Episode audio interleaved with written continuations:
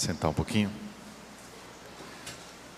Estou celebrando a missa no domingo, portanto, no dia de ontem, embora ontem nós celebramos a solenidade de São de Todos os Santos. Então, nós não celebramos a liturgia do domingo, porque a liturgia do domingo cedeu lugar à festa de Todos os Santos. Então, a propósito, a, muito a propósito, as leituras de hoje. A primeira leitura de São Paulo aos Colossenses é um verdadeiro programa de vida para nós que ele fala, dentre outras coisas, das virtudes que a gente deve ter para com o próximo. Né?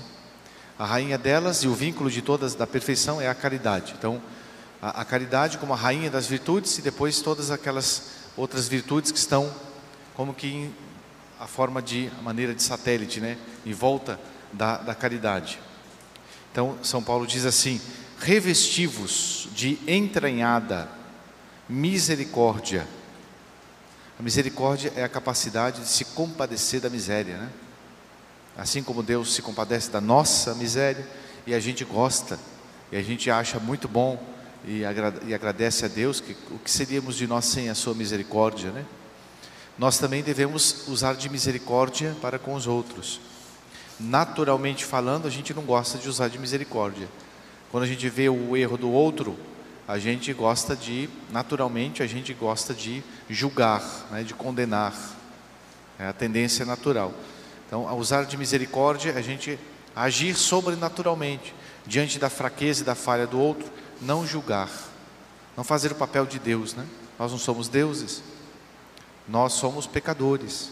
Então, diante da falha do outro, a deve se lembrar da nossa própria falha. É? E a gente, talvez nas condições do outro, a gente faria muito pior do que o outro. Né? Então, não, não ser julgador, não ser é, um coração duro, né? mas ao contrário, revestir-se de misericórdia, a gente se compadecer das pessoas. Né? E a, a, essa compaixão, essa, essa, o compadecer-se da miséria do outro, não significa louvar a miséria, não é isso. Louvar a miséria é uma coisa é, é, reprovável. Né? Errada. Mas o, que Deus nos pede é que a gente faça como, Deus, como Ele faz. Ele tem, ele, ele se compadece da pessoa, é? mas rejeita o pecado.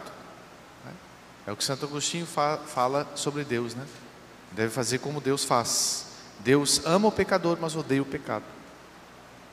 Então, revestivos de misericórdia, benignidade, pessoa que é benigna, o contrário de benigno é um maligno, né? Aquela pessoa má, pessoa com coração duro, aquela pessoa que tem é, um olhar ruim, né? Então a benignidade é própria do coração que tem Deus.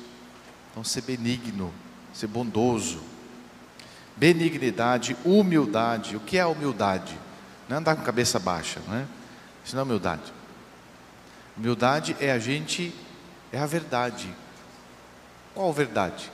Que a gente é pecador que a gente não vale muita coisa sem a graça de Deus. Né? E estimar o outro. É, é próprio da, da pessoa humilde valorizar o outro, elogiar, procurar ressaltar as qualidades do outro, não é? a bondade, o trabalho, saber elogiar, saber agradecer, saber.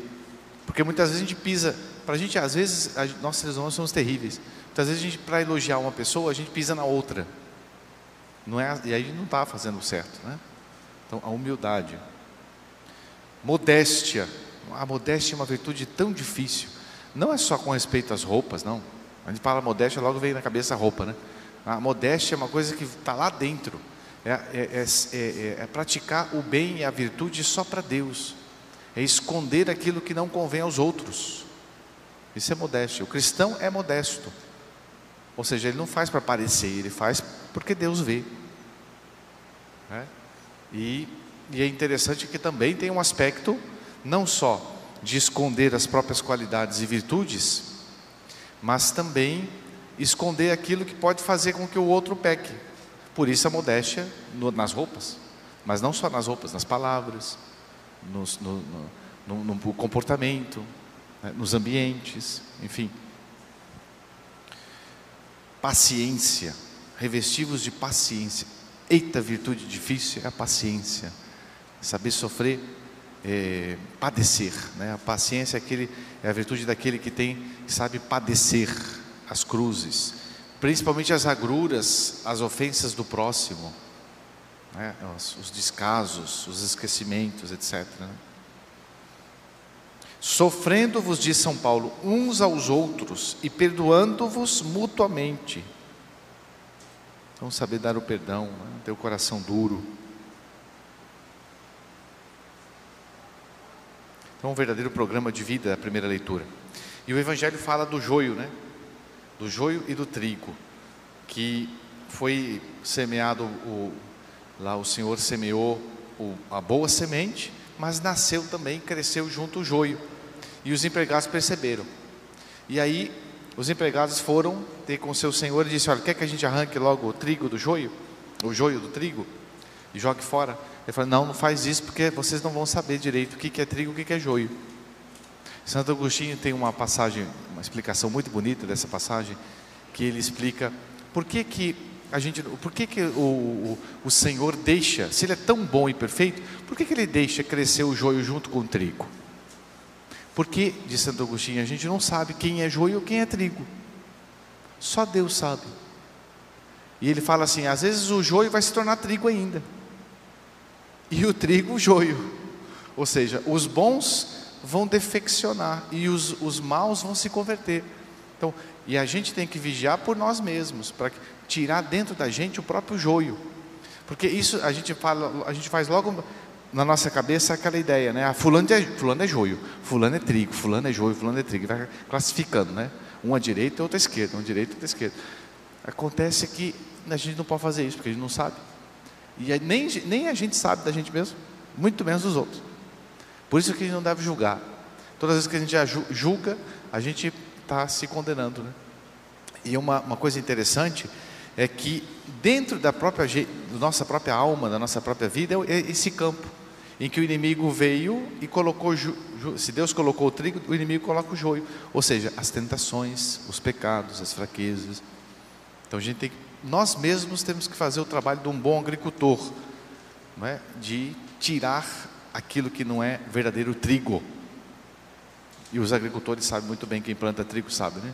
Que é muito parecido, principalmente quando a plantinha está pequena, o, o trigo é muito parecido com o joio, né, para entender, com a aveia, é muito parecido. É só depois que dá para distinguir, porque a aveia é de um jeito e o joio é bem diferente. Né? E, a, e, a, e, o trigo é bem diferente. Né? Vamos então pedir a Nosso Senhor que nós todos possamos tirar o nosso joio, que Nosso Senhor nos ajude a nos purificar durante a nossa vida e também nos abster de julgar o próximo.